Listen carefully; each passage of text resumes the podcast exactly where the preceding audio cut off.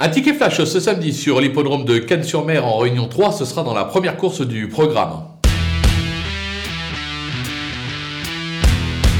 Une course ouverte dans laquelle on va tenter le numéro 2, euh, Golfing euh, du Moulin, euh, qui s'est déjà imposé sur les balais. C'est un cheval qui ne répète pas toutes ses courses. Maintenant, il sera associé à Clément Lefebvre, qui est vraiment en grande forme cet hiver. La course est très ouverte, il n'y a pas de crack au départ, ce qui devrait pouvoir lui permettre de jouer les tout premiers rôles dans cette épreuve. On va le tenter gagnant et placé.